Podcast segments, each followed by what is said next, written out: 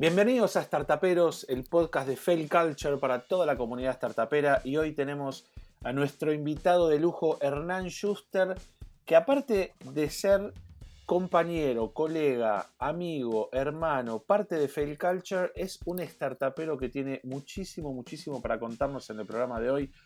Hernán, querido, bienvenidos a Startuperos. ¿Qué haces, Demi? ¿Cómo estás? Qué alegría estar en Startuperos. Me encanta, me encanta lo que estás haciendo, me encanta el podcast. Eh, buenísimas las charlas con, invitados espectaculares, amigos, gente que admiro y respeto. Y la charla de hoy, bueno. Lo interesante de nuestra charla de hoy, digamos, eh, no le vamos a mentir a esta audiencia. Nosotros nos conocemos hace muchos años, trabajamos juntos, seguimos trabajando juntos.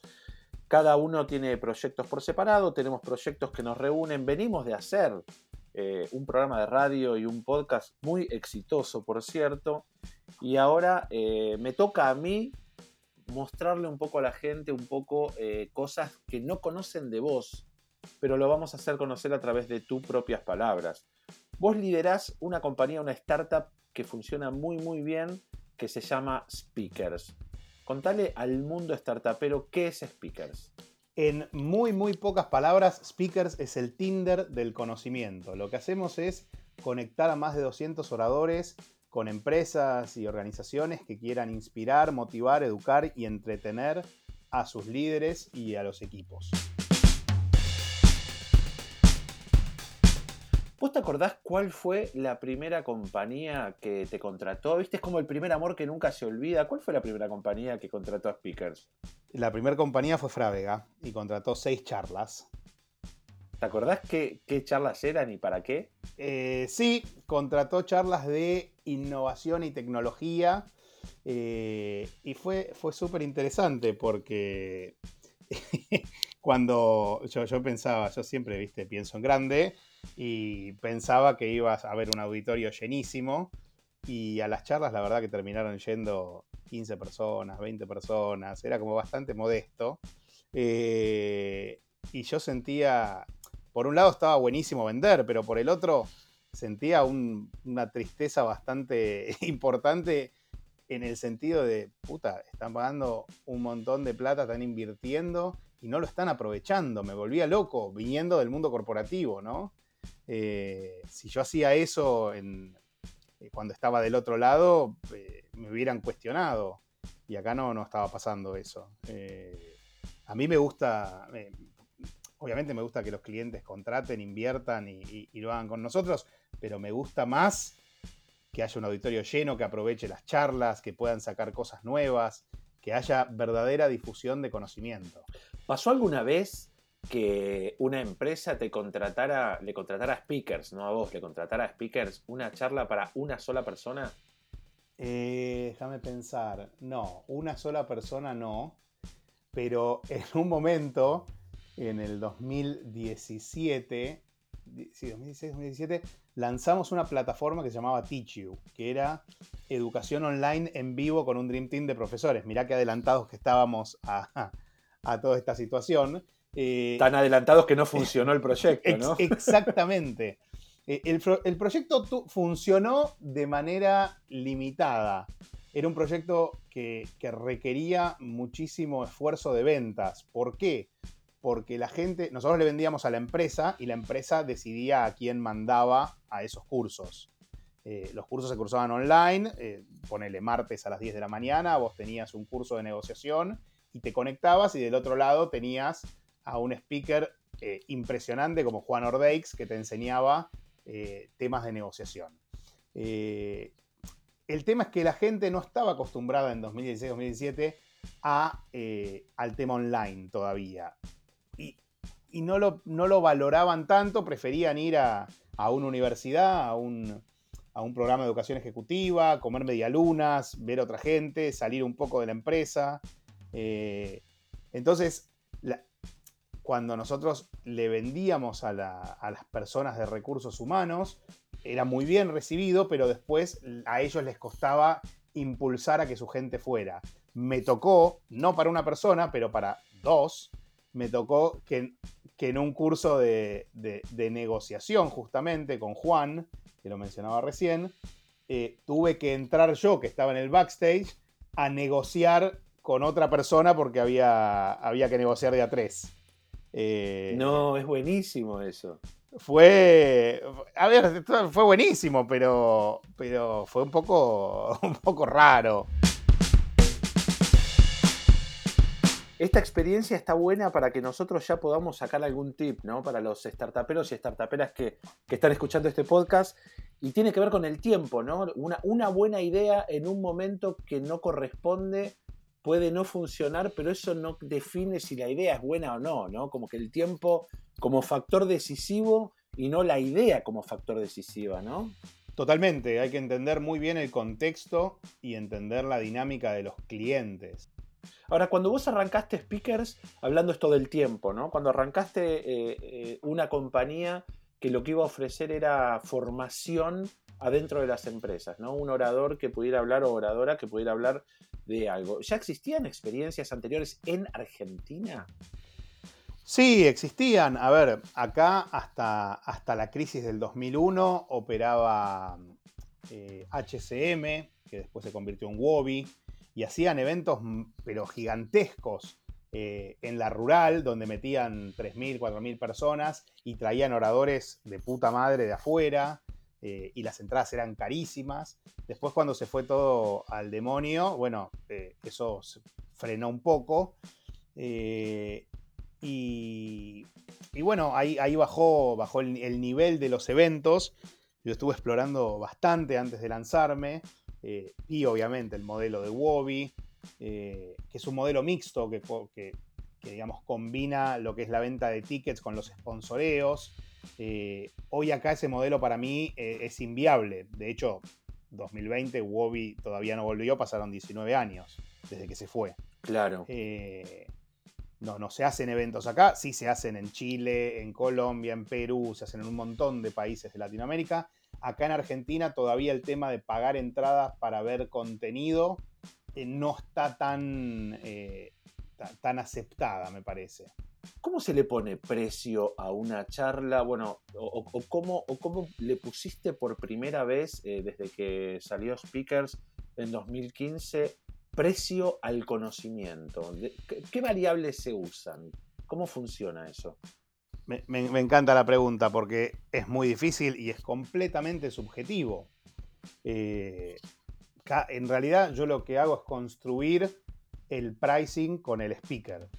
Entonces yo le pregunto al speaker, bueno, ¿cuánto te parece a vos que vale tu charla? Entonces viene el speaker y me dice, mi charla vale 30 mil dólares. Perfecto, yo a ese precio voy a vender cero charlas porque estás completamente fuera de mercado. Eh, entonces ahí vamos construyendo. Al principio era más difícil, eh, pero hay cierta referencia de, a cuántos estaban vendiendo, porque, a ver, no existían empresas, o había muy pocas empresas como, como la mía, que nucleaban tantos speakers. Pero las charlas se vendían. Había, ahora, había gente que daba charlas, había gente que contrataba eh, charlas en empresas y sabían más o menos cuánto pagaban. Entonces ya tenías un punto, un punto base. ¿El precio lo pone eh, eh, quien da la charla o quien la va a pagar? ¿Quién, quién arranca tirando un número? Arrancamos, arrancamos nosotros desde el lado de la oferta.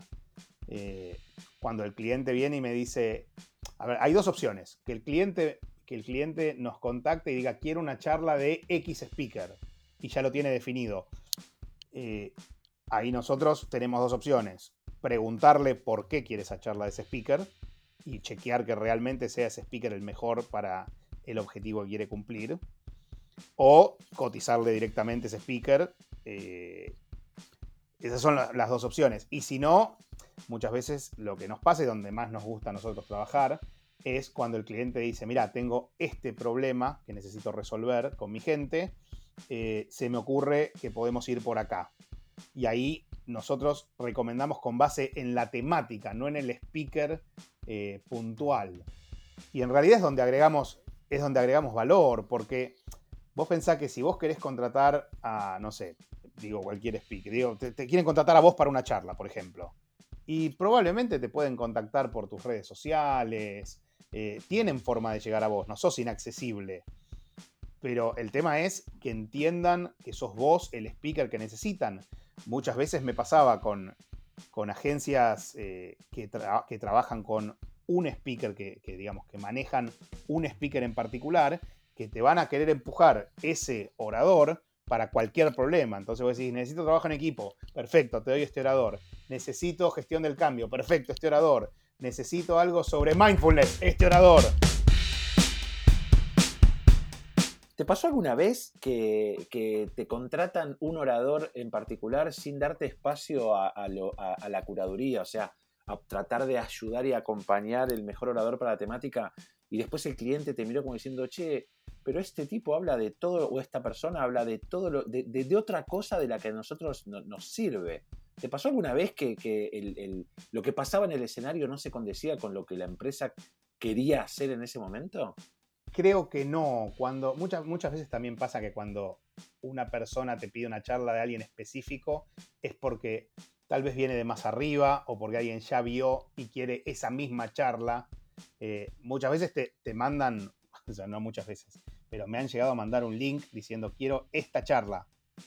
Eh, un link un link con una charla de YouTube. Es como, haceme esta charla igual, no le cambies nada. Eh, yo lo que aprendí lo que aprendí en este camino es a no pelearme con el cliente, digamos. ¿Querés esa charla? ¿Estás convencido que querés esa charla? Eh, bueno, te vendo esa charla. Si al final también yo estoy haciendo un negocio, ¿no? ¿Cuál fue la charla de speakers? Sin dar nombres de oradores, ¿eh? Ni oradoras. ¿Cuál es esa charla de speakers que nunca nos vamos a enterar que existió porque la borraron de todo, de todo tipo de historia y archivo de speakers? ¿Cuál es la charla que Speakers eh, llevó y de la que hoy te avergonzarías decir que fue de Speakers? Eh, en el Mundial de 2018 eh, se organizaban unos encuentros en el Hotel Panamericano donde se juntaban 400, 500 personas a ver los partidos de Argentina. y yo tuve la idea de ofrecer una charla de Seba Campanario, hablando sobre eh, la zona y lo que es eh, el alto rendimiento deportivo y la innovación. La charla era espectacular. Lo que pasa es que el espacio que teníamos para hacer la charla era entre el partido, un partido de Perú que había terminado eh, y Argentina-Croacia. y la gente estaba completamente en otra. Seba se subió al escenario no le funcionaba bien el clicker. Eh, Para, expliquemos qué es el clicker, que la gente por ahí no sabe. El clicker es el pasador de diapositivas, lo que usas para ir, ir, eh, cambiando los slides. Eh, la gente estaba en otra, no le daba pelota. Y yo estaba abajo del escenario y en un momento conecto vista con, Sebastián que estaba arriba del escenario y como que bajé los ojos y ahí empezó a ir mucho más rápido y, y terminó. La charla era espectacular. Yo creo que en otro, en otro contexto hubiera generado un impacto fantástico. Pero bueno, claramente no era el, mejor contexto para hacerlo. La gente estaba haciendo networking, sirviéndose comida. Sí, es como el pianista, el pianista de fondo en un cóctel, ¿no? Como que le pifiamos, no, le pifiamos, buenísimo, pero. Le pifiamos, le pifiamos muy duro.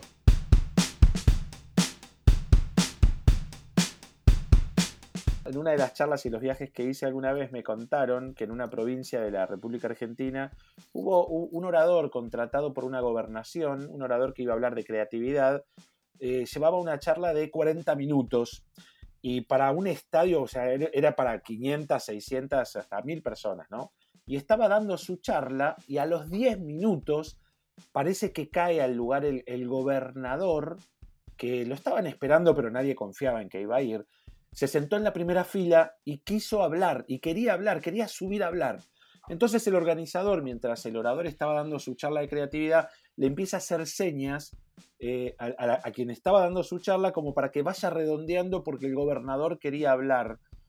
Y esta persona, que no voy a dar el nombre por supuesto, eh, se empezó a poner de muy mal humor porque él llevaba una charla que tenía un sentido, que había preparado, que duraba 40 minutos, que era lo pactado, pero a los 10 minutos ya querían que redondeara.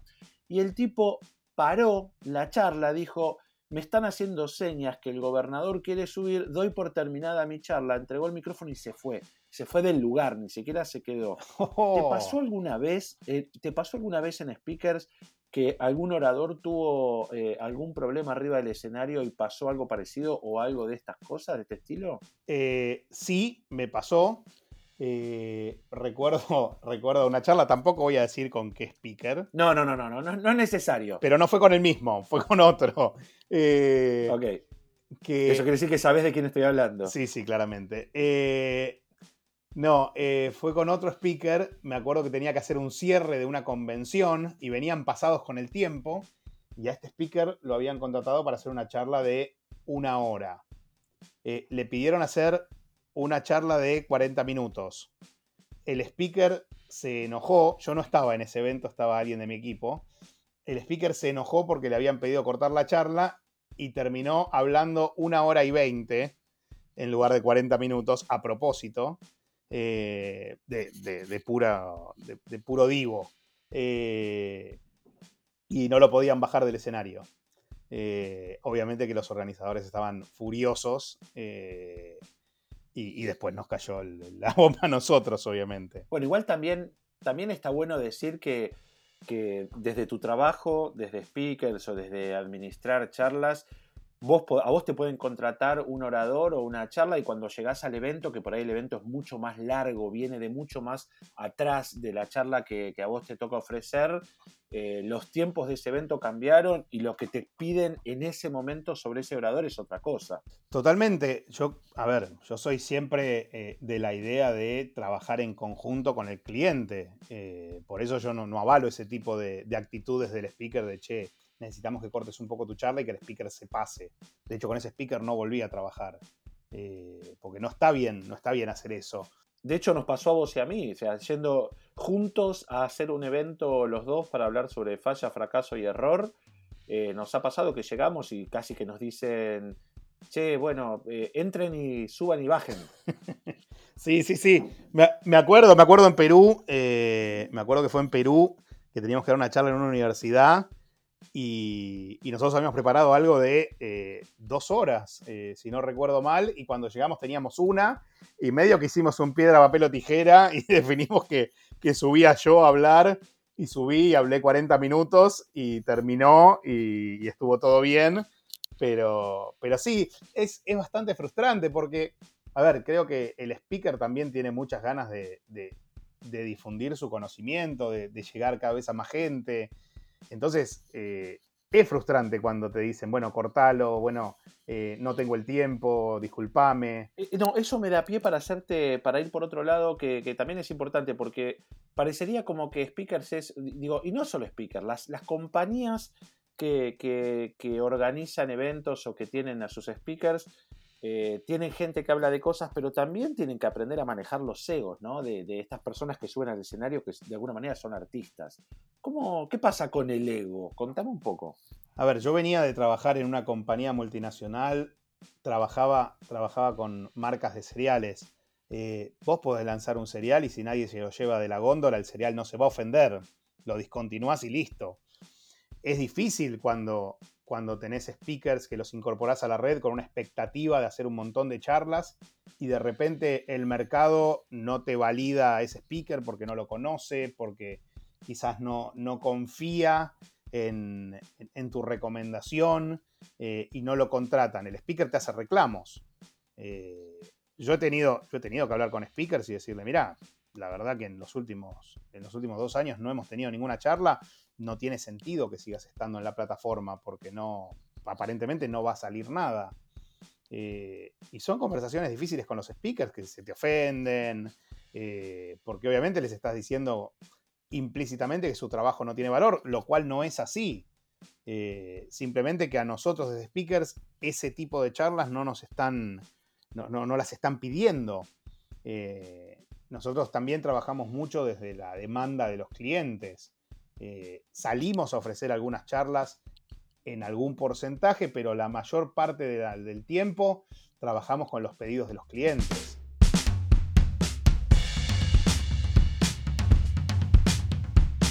Paseando un poco por todo tu recorrido, ¿no? Sobre todo en esta última etapa como, como startupero, como emprendedor, como diseñador de tu propia empresa, ¿cuáles serían esos tips que vos podrías darles a los oyentes para facilitar o de alguna manera alertar sobre algunos puntos clave para que puedan aprender o no fallar o aprender de lo que, de lo que van a fallar? A ver, eh, lo primero que les diría es que no se eh, obsesionen con la idea de negocio, que el mercado los va a ir llevando y ustedes van a ir viendo qué es lo que necesitan los clientes. Yo empecé con una idea, bueno, conté lo de Tichu, por ejemplo, eh, que fue un proyecto que no funcionó y, lo puse en el freezer durante un tiempo y, ahora lo estamos retomando en otro contexto completamente diferente. Eh, y, en este camino de speakers también tuvimos que cambiar muchas variables en el medio. A mí me pasaba, por ejemplo, eh, al principio, cuando yo salía a vender, quería imponer el modelo americano o el modelo europeo donde, donde todo el fee lo paga el speaker no lo paga la empresa. Y cuando iba a las charlas, les explicaba esto a los, a los clientes y me miraban con cara como diciendo, me estás cagando, no sé por dónde, pero acá hay algo raro. Eh, no puede ser que vos no cobres nada, que todo lo pague el speaker. Entonces tuve que cambiar el, el, approach de ventas y empecé a decirles, miren, la mayor parte del fee lo paga el speaker y nosotros cobramos un pequeño fee por nuestro servicio. Y ahí se destrabó todo. O sea que como, como tip sería que la gente también esté atenta a qué es lo que escucha su futuro cliente, ¿no? Como para tener una alerta. Y... Que sean flexibles, que, dentro del modelo de negocio pueden cambiar muchísimas cosas eh, con respecto a lo que. a la primera versión del startup, ¿no? Eh, ya sea en líneas de negocio, ya sea en, relaciones con los clientes, ya sea en cómo llegas al mercado, eh, canales, digamos. creo que todo puede cambiar y uno tiene que tener la flexibilidad de, de, ir adaptándose a lo que el mercado le va poniendo enfrente. Bien. Estamos cerrando esta primera parte de Startuperos, el podcast de Fail Culture para la comunidad startupera. Si llegaste hasta acá, no te pierdas la próxima parte en la que Hernán Schuster nos cuenta cómo el coronavirus modificó su negocio, qué nuevos proyectos le trae y cómo espera que pase la cuarentena mientras desarrolla nuevas propuestas de negocios. No te pierdas la segunda parte.